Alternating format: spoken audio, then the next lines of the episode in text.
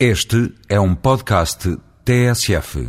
O bairro da Bolsa, no Porto, projeto de Álvaro Siza, foi recentemente inaugurado. O empenho da Federação das Cooperativas foi determinante para a decisão da Câmara Municipal do Porto e do Instituto Nacional de Habitação de finalizar a obra.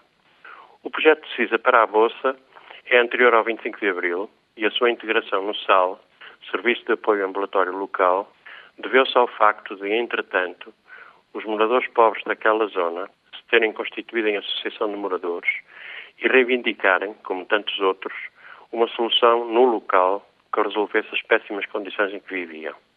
Aquela integração implicou apenas a sua aprovação pelos moradores, bem como um novo vínculo da propriedade das construções que passariam para a posse da associação. Seria um processo simples de apressar, em muito boas condições, a concretização de uma operação que normalmente estaria sujeita a uma demorada tramitação, seja na elaboração dos projetos, seja na aquisição dos terrenos e na transferência das verbas para a construção, que entretanto se iniciou. Com a extinção do SAL, todo o processo foi transferido para a Câmara Municipal, como todos os outros, ficando a aguardar, sem grande esperança, que aquela os completasse. Passaram cerca de 30 anos. Hoje, a conclusão da obra tem o sabor amargo de pedra tumular sobre um processo de que poucos se lembram e é, antes de mais, a prova da sua derrota política.